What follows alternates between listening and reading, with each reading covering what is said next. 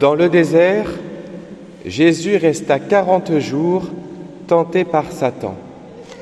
Au nom du Père et du Fils et du Saint-Esprit, en entrant dans ce carême, l'évangile qu'on entend, c'est ce désert de quarante jours du Seigneur pour nous rappeler les quarante jours de notre propre carême.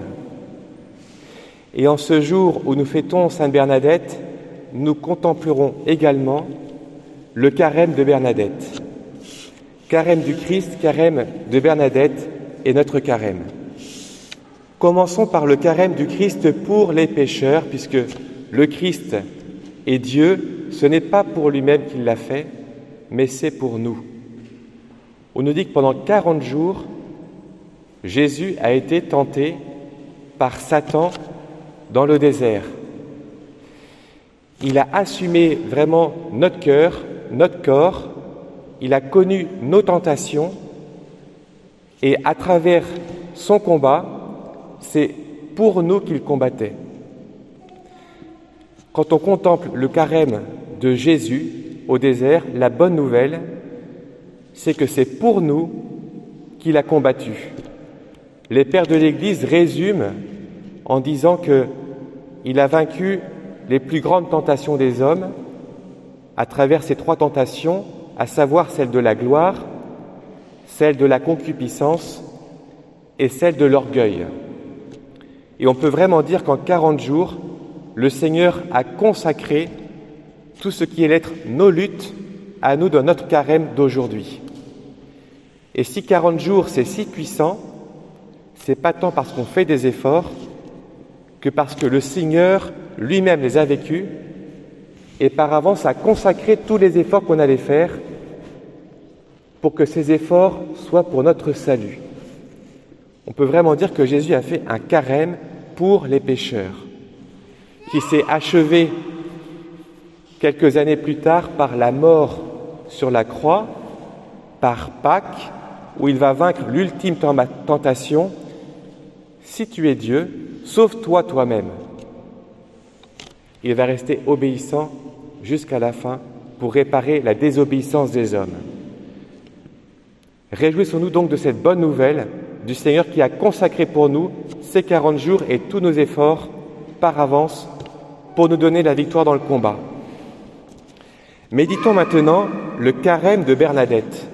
Aujourd'hui, 18 février, Bien des années auparavant, un 18 février 1854, Bernadette apparaît pour la première, pour la troisième fois. Pardon, Marie apparaît pour la troisième fois à Bernadette, mais pour la première fois lui parle. Et cette date est très significative puisque c'est le jeudi juste après le mercredi décembre. Et 15 des 18 apparitions vont avoir lieu dans ce temps de carême. On peut vraiment dire que les apparitions de Lourdes, c'est un carême enseigné par Marie à Bernadette.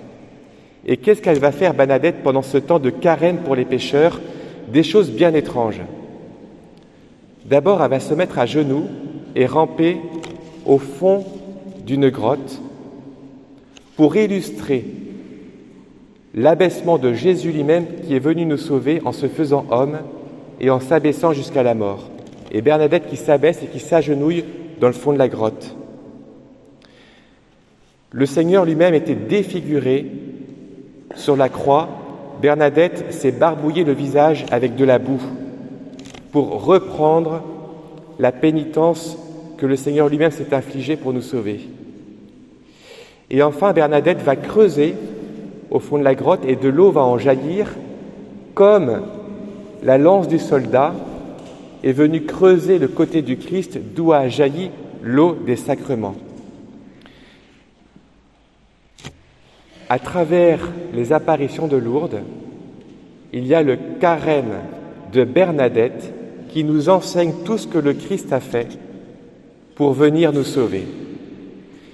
Et le message le plus marquant de tous quand on va à Lourdes, c'est celui que Marie a dit à Bernadette, pénitence, pénitence, pénitence pour les pécheurs.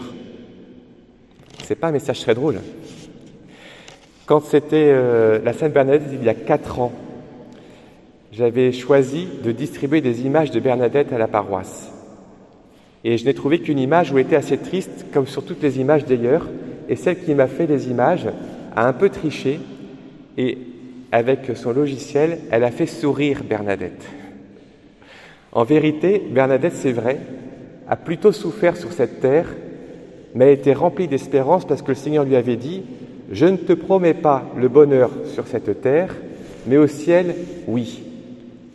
Eh bien, elle a eu la foi et elle a eu l'espérance de faire ce carême pour les pécheurs et pour l'Église, pour bâtir l'Église vraiment sur le Christ. Alors venons-en, après le carême du Christ pour les pécheurs, après le carême de Bernadette pour les pécheurs, à notre propre carême. Qu'allons-nous faire pour notre propre carême?